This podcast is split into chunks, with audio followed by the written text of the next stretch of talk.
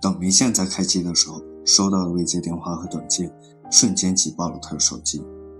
他挨个翻看的时候，忽然看到铃木的信息：“神仙呀，快出现呀！”一看信息是昨天的，林宪赶紧打电话给铃木：“怎么了？这是？感觉一火急火燎的。我看你电话还打了十多个。你简直就是神仙！你是不是又在外面鬼混？啊怎么正事就总联系不到你？”“没没没，我就在家呢，闭关修炼。”你骗鬼去吧！铃木在电话那一边早已经生气了。真没骗你，现在就在家呢。你就说啥事儿吧。林宪是很宠这个妹妹的，尤其是这个妹妹又那么独立懂事，让他有时候觉得心疼。他很多时候希望铃木能霸道一点，不要总是那么讲理，这样他才能更幸福一些。尤其是米佳慧明目张胆偏袒林宪的时候。哎，现在没事了。昨天爸妈吵架，想着让你回来救场呢。看来吵架，为啥？能为啥？为了你呗，就为你离婚那点事儿。那这样吧，你下班回妈家，我洗个澡，收拾一些也过去。林宪到家的时候，林图南正在厨房一个人看书。米佳慧冷着脸在阳台上摆弄好刚洗好的衣服。你个臭小子，终于舍得回来看我了。为了你啊，我都快被众人骂死了。没等笑脸相迎的林宪开口，米佳慧就委屈地朝书房大声喊道：“林图南看着米佳慧指桑骂槐的喊声，就走了出来。你可小声点吧，还嫌不够丢人的吗？什么叫众人骂你？哪有众人？再说，我骂你了？我只是和你讲道理。你怎么活这么大岁数，一点道理都讲不进去？行行行，你俩别吵了，这好好是咋了？”林先赶紧拉正要说话的李佳慧，能怎么？不就为你那点破事儿？你要省点心，跟我们长脸，哪有这出？林图南气不打一处来。什么叫儿子不给我们长脸？哪不给我们长脸了？啊！一年赚那么多钱，从来不跟咱们说一句苦和累，你怎么就不知道心疼心疼儿子？米佳慧是绝对不允许有人来破坏林一。米佳慧是绝对不允许有人来破坏林宪的名誉的。男人养家糊口、顶天立地那是应该的。林图南掷地有声地说：“好男儿志在四方呢，他出去应酬一下怎么了？他出去逢场作戏又怎么了？他是少给吴雅文钱了，还是不管他娘俩死活了？怎么辛辛苦苦养家糊口还闹了个被离婚呢？他吴雅文有什么呀？天天画着林家的，给谁装清高呢？”米佳慧越说越生气，我我我我真是跟你吵什么吵？我简直是对牛弹琴。林童南被米佳慧气得连话都说不出来。爸妈，你俩就别吵了，我俩的事情你俩就别管了，你们就该干嘛干嘛。我们都是成年人了，离不离婚是我们自己心里有数，我们自己会处理好的。林宪看着爹妈这样吵闹，也是很着急。什么叫我们别管啊？你就活到八十岁了，也是我儿子，我照样得管你。再说，离婚也不是你俩的事儿。这吴雅文要是分走你一半财产怎么办？那是你辛辛苦苦挣下的，凭什么给他？人家好好一姑娘，这么多年为林县生儿育女、操持家务，林县是毁了人半辈子，人家为什么不能拿走一半？我看啊，应该拿走三分之二，毕竟以后还要抚养多多。平时不多言语的林童南，此刻也是据理力争。不是我说你，林童南，你到底是谁爹？你怎么一天天胳膊肘往外拐呢？米佳慧一副不可思议的表情问林童南：“我没往外拐，我是客观的说，就像如果你跟我离婚，就能把你这些年的功劳苦劳都给抹掉。我赚的钱，我赚的钱就我自己留着。啥？你你你再说一遍。”你是不是想跟我离婚？你是不是想这件事情不是一天两天了？那你为啥拿这个事情来举例？李佳慧边说边坐在地上痛哭。我这造了什么孽呀？辛辛苦苦一辈子，为了这个家操持了一辈子，到头来人老珠黄，你你要跟我离婚？我的老天爷呀！你简直是不可理喻！哦，你现在知道你辛苦一辈子离婚受损失了，那人家雅文就没损失吗？林图南依旧试图和米佳慧解释，只是米佳慧什么也听不到，她的耳朵里只听到“离婚”两个字。我看你就是想跟我离婚，我为你们搭上这一辈子，到头来就换了一个离婚。米佳慧旁若无人的坐在地上大哭大叫。林图南气得摔门进了书房，再也不想管他。林宪见到这阵仗，赶紧扶起米佳慧坐到沙发上。妈，爸没说想跟你离婚，就是举个例子，就是想让你体谅一下雅文的不容易。肯定是想跟我离婚，不然怎么拿这件事情举例？再说，我为什么要体谅雅文？是他带着我孙子要和我最亲爱的儿子离婚，不是我儿子不要他，我为什么要体谅他？得得得，咱别吵了啊，咱也别哭了，我们的事情就让我们自己去解决吧。你们跟这儿不是瞎起哄的吗？林倩抱着自己的妈妈，像哄一个小女孩一样。反正不能给他一半家产，我是不同意。凭什么？我辛辛苦苦带大的儿子，我还没舍得要我儿子一半家产呢。米佳慧的哭声慢慢弱了下来。给给给，我的家产都是你们老两口的。我这风里来雨里去，赚钱也不就为咱家人花钱受自在点吗？你就别愁上钱的事了。你儿子有本事着呢，咱家也不差这点钱。就是，我儿子本来就有本事，给我长脸了。那你说话算话啊？对，你现在有多少钱啊？要不你把钱都转我这儿来吧，房子也过给我俩，这样你是不是就不用跟他分婚内财产了？米佳慧说到这里，立马停止了哭泣，瞬间来了精神头。妈，咱不缺钱花啊，咱不能那么干，该分也得分。我赚钱本来就是给你二老、给亚文和多多花的。你以前买东西的时候，不是给姥姥比奶奶多？不说我和哑巴，如果我爸赚的钱都归我奶奶，你能高兴吗？为啥要给你奶啊？我又不是跟你爸离婚。你说这就不是一码事儿，怎么就不是一码事？这就是一码事啊，妈，咱再举个例子，如果我爸和你离婚，他是不是也得管你，管我们兄妹俩？如果他把钱都给了爷爷奶奶，不给咱们，你说对不对？你还说你爸不是想跟我离婚？米佳慧说着又嚎啕大哭了起来。此刻，林宪多么希望吴雅文能在场。吴雅文大概是最能安抚眼前这个老太太的。有那么一瞬间，林宪的世界忽然变得安静了，甚至可以说是寂静。他忽然什么也听不到了，眼前的米佳慧则无声地嚎啕着，他满脑子都是吴雅文，仿佛吴雅文在说：“看看，看看吧，看看你什么家庭，我能下嫁给你，居然还不满足。”林宪想哭。如果说把所有的钱都给吴雅文，如果说吴雅文能看在钱和财产的面子上回心转意，哪怕和林宪过着敷衍的生活，林宪都愿意。是啊，林宪愿意。他在内心可盼的吴雅文能回来。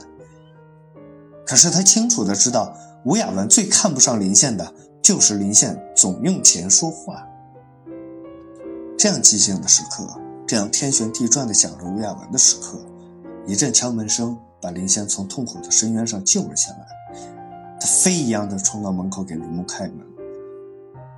眼前的林木似乎散发着神圣的光辉，因为林宪完全不知道接下来该怎么继续了。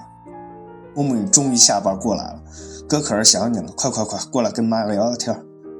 林木看着林宪样子就知道家里没好事悄悄探头看了还在哭泣的母亲。悄声地问林宪：“爸呢？”林宪朝书房方向努了努嘴。林木换好鞋，把包放下，坐在米佳慧身边说：“咱就别不开心了啊！林宪那么大人了，他自己的事情让自己处理去呗。你和我爸开开心心生活不就好了吗？”林木的话还没来得及说完，米佳慧就一拍大腿，继续提高哭声：“开心不了了！你爸他要跟我离婚！”米佳慧的一句话让林木彻底蒙圈了，他不知道家里刚才发生什么事情，为什么爸爸妈妈也要离婚？他疑惑的抬头看着林宪，没没没，你别听妈乱说啊，爸不离婚。爸就那么举例子一说。林宪怕吓到林木，赶紧跟林木解释说：“他就是要离婚，那个糟老头子肯定蓄谋已久了，不然怎么能拿这个事情跟我举例子呢？”米佳慧依旧不依不饶。此刻的林图南在书房里再也憋不住了，听到他刚才跟儿子胡搅蛮缠，就已经觉得忍无可忍了。现在又听到他跟林木胡说八道，他愤怒地打开大门喊道：“离！咱们现在就去离婚！”米佳慧被林图南愤怒的喊声吓到了，又大哭了起来：“你个没良心的！我一辈子兢兢业业对这个家，你说离就离啊！”离！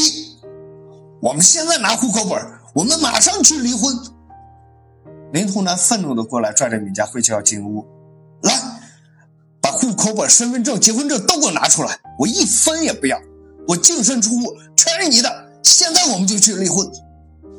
这一举动把林宪和李木也吓坏了。在林宪眼里，父亲一辈子都是懦弱的，是软弱的，是典型的妻管严。米家会让他往东，他不往西，下班准点回家，没有一点应酬，活得就像木偶一样。所以在林宪眼里，林图南才是家里最没有脾气。他三十多岁了，从来没有见过林图南发这么大脾气，所以他时常话里话外的暗示林图南自己才不会像他一样活得那么没有自我。而林木眼里，他看到的是慈爱的父亲，是从小到大护着自己的父亲。纵使米佳慧天天骄纵爱护、偏袒着儿子，林图南却是总悄无声息地给林木应有的爱。在林木眼里，林图南是那么宽容地包容着这个家，那么默默地爱着自己。在这双成年儿女的眼里，都没有见过如此发脾气的林图南，他们都震惊了。而被林图南拉扯进屋的米佳慧也震惊了。她习惯了用淫威和蛮不讲理的方式来控制着林图南。这三十多年来一直如此，只要自己闹腾一下，林图南就会毫无原则的偏向自己。他认识林图南快四十年，却从没有见过此刻的林图南，没有见过如此暴怒的林图南。兄妹俩赶紧跟着纠扯的父母进了卧室，想要拉开他们两个。进了卧室的林图南把米佳慧往床上一扔，把证件赶紧拿出来。咱们现在就去离婚，爸，快别生气了。妈什么性格你又不是不知道，一会儿就好了，你别生气了，气大伤身。再说咱们这刚做完手术。林木拽着打开衣柜翻找的林图南，只是林木的话还没有说完，林图南就忽然动作慢了下来，指着林宪，就就写完，说着就摔倒在了地上。米佳慧就见状，赶紧爬起来抱着林图南：“老林，你你别吓，你别吓我，快醒了，快醒醒，我不气你了。”林宪见势不对，赶紧拨打了幺二零。亏得你们送来的及时，你爸这心脏病可不能再受刺激了，以后呢可不能再让他生气了啊！林童男从急救转到住院部的时候，主治医师恰巧是林宪的同学。听到大夫的安顿，林宪也就放了心。那这几天就麻烦你了，你就用最好的治疗方案吧，尽量不要留下什么后遗症，也不用在乎钱的事儿，也不用在乎报不报销的事儿。知道了，你放心吧，我们肯定会尽力的。但是呢，也要让你爸爸放松心情，配合我们才行。医院的白墙、白床单、白被子，架子上一滴滴安静滴答的液体，这熟悉的一切。前段时间刚刚发生过，没过多久，林图南又重复的感受了一遍。林图南的身体还是很虚弱，他静静的躺在床上，谁也不想见。有那么一刻，他觉得就此死去了也挺好，这一辈子他活够了。轻轻的闭上眼睛，假想着此刻自己已经死去，灵魂飘出了肉体，他来到圣洁的天堂，一切都那么的纯洁。他再也不用面对人间的污垢。爸，要不要小便？林宪轻声的问道。林宪的声音把林图南唤醒了。林图南看着眼前的林宪和熟悉的病房，居然有点失落。他多么希望刚才的梦境是真的，他多么期望就此解脱。爸，你放心，主治大夫跟我说了，咱们用药及时，没啥问题，你就放心吧。咱们安心治疗几天就能回家了。林宪看林童南并不搭理他，要安慰他：“爸，对不起，我知道让你们操心了，我以后尽量不让你们操心。”说话间，房门被打开了，林木进来，后面还跟着一个人。林宪回头，惊讶地说：“雅文，你怎么来了？”我过来看看爸。雅文径直走到林图南的床头，握起了林图南的手。看到雅文，林图南眼神里忽然有了光，和刚才看林宪的冷漠截然不同。林图南激动的说不出话来，好不容易张开嘴，只能结结巴巴的说：“对不起。”林图南双眼含满了泪水，他开口的三个字是“对不起”。雅文紧紧握着林图南的手。爸，你别这样，我知道爸心疼我，你一定要好好康复。多子前几天说要过来找爷爷玩呢。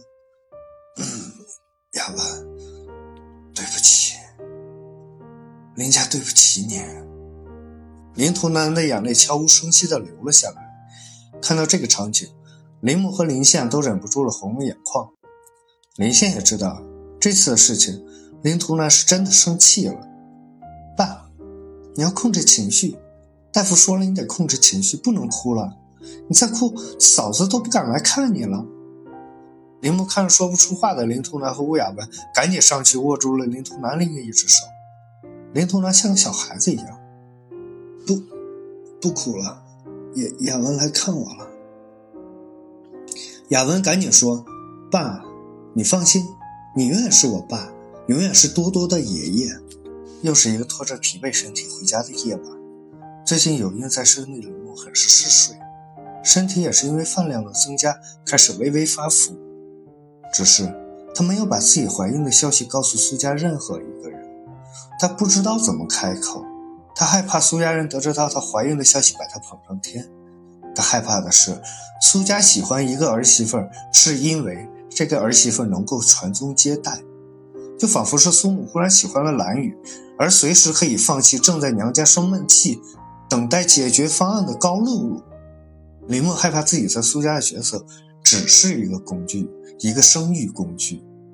所以除了吴雅文，她已经怀孕的消息，因为林苏两家到处都是鸡飞狗跳的日子，林默谁也没有告诉。哎，终于回来了，我等不着你又吃了外卖，正准备睡觉呢。苏泽伦看着疲惫的林木说道。哦，对了，你爸怎么样了？不是前段时间才住院吗？老爷子身体以前挺好的，感冒都少。啊，挺好的，岁数大了难免有点不舒服。林木看苏泽伦根本不把林图南当回事的态度，也就敷衍了他。而此刻的林木，多想有个人能听他诉说一下自己的烦恼，多想有个人倾听一下她内心的疲惫与无助，多想有个人分享她怀孕的喜悦。可是眼前的这个男人，自己一生的丈夫，让林木连基本告知一下父亲病情的欲望都没有了。那你去书房睡吧，估计你又得折腾很晚。我明儿还要去单位加班呢，就别进来打扰我了啊！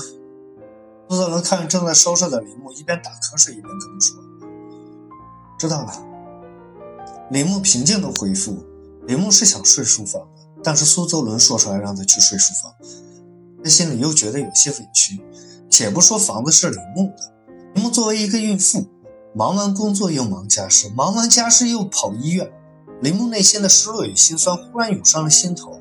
他安慰自己：“你不能这么想，这么想就小气了。苏泽伦也就不见外才那么说，不能计较房子是谁的，那会让婚姻失衡。再说自己怀孕的事情是自己选择不告诉人家的，不能怪人家不照顾自己。”深夜没有拉上书房的窗帘，林木就那么躺在床上欣赏着月光。满轮的月亮明晃晃地挂在外面。此刻世界多安静啊！没有苏家的一堆烂事儿，没有米佳慧的无理取闹，没有林宪与吴雅文离婚的矛盾，没有病床上的林图南。好像林木终于有了属于自己的时间和空间。第二天是周末，清晨的阳光都没有让林木醒来。等他醒来的时候，已经接近九点了。他一瞬间慌了神，原本想着去医院给林图南和林宪买早餐呢，可是闹钟反复的叫声都让他听不见。孕期的反应让原本身心俱疲的林木有些扛不住了。他缓过神来，拿起手机先打给林宪：“对不起，我原本说买早点的，你说你也不叫我，叫你干啥？我一个男人又不是买不了早餐。你那么晚回家，多睡会儿。中午妈妈来送饭，你也不用着急过来。爸爸状态也挺好的，你今天就在家歇着吧。哎，不是我说你，你对吴雅文要有这么细致贴心，哪怕多些温柔的话，你俩也不至于有今天。你说的对，你以后多提点我。你哥错了还不行吗？行，挂了啊。被挂了电话，林木有些惊讶。如果在以前，林宪都会说他是小屁孩之类的。可是这一次，林宪这么顺着他说，这是第一次林宪这么顺着他说。伸伸懒腰看着窗外，肚子咕噜咕噜的叫声让林木听到了。满心惦记着医院里的林童南和林宪，竟然没有感觉到自己早已饥肠辘辘了。打开厨房，干净空荡的冰箱再一次让林木有些失望。为了充饥，他只好煮了包泡面给自己。就在这时，微信的提示音响了：“嫂子，你在忙吗？”发信息的是苏家还没有请回去的高露露。不忙，你最近怎么样了？想发信息安慰你、宽解你，可是也不知道你气消了没有。哎，别提了，气消不消已经不重要了。我现在遇到了一个难题，不知道该怎么办了。只好找嫂子帮忙了。啥事你说呗，咱俩就别多心了。铃木一边吃着泡面一边回着高露露。这苏泽浩前段时间还挺上心的，最近这几天不知道怎么了，根本不联系我，爸妈也没有联系过我。林木知道苏家正在盘算着蓝雨的事情，所以干脆晾着高露。是吗？我上周回家，一家人还忙着焦头烂额，想着怎么接你回来呢。嫂子。你说他们不会是向我要十万块钱吧？其实我也不是为了要钱，我就是知道苏泽浩没有，想为难他一下。应该不会的。那你现在怎么想的？需要我帮什么忙吗？林木知道高露露找他帮忙肯定是想回旋了，所以就直接问他：“我怎么想的已经不重要了，现在问题是孩子。孩子？嗯，前几天发现我怀孕了。”我知道咱妈一直想要孩子，可是我又偏偏咽不下这口气。就算我咽下了，人家现在还不联系我了，你说我多尴尬呀！看着高露露发来的信息，林木一口方便面呛在嗓子眼里，咳了半天才好了些。林木心里默默念叨：“这是报应吗？”苏母为了抱孙子，已经等了林木和高露露好久了。现在林木和高露露同时都怀孕的事，原本是双喜临门的，可是。外面有个蓝雨也怀孕了，这孙子要么不来，一来就是三个。林木心里已经无法想象苏母的表情和抉择。无论怎么样，对于高露露和蓝雨来说都是不公平的，都是伤痕累累的。顿了顿，林木回信息：“你那你的意思是让我去告诉苏泽伦，再让苏泽伦告诉苏泽浩吗？”老子，你总是那么聪明，我自己去说多下不来台呀。凭我对咱妈的了解，她要知道我怀孕了，她有孙子，别说十万，就是一百万，她也会给我弄了。啊，行，我晚上跟苏泽伦说。林木一边回信息一边心里想，那都是以前的事情了，现在的宋母可是不缺孙子。摸了摸自己不太明显的肚子，林木自言自语道：“我的宝贝儿，这样的喜事，妈妈竟无人能分享。”委屈你了。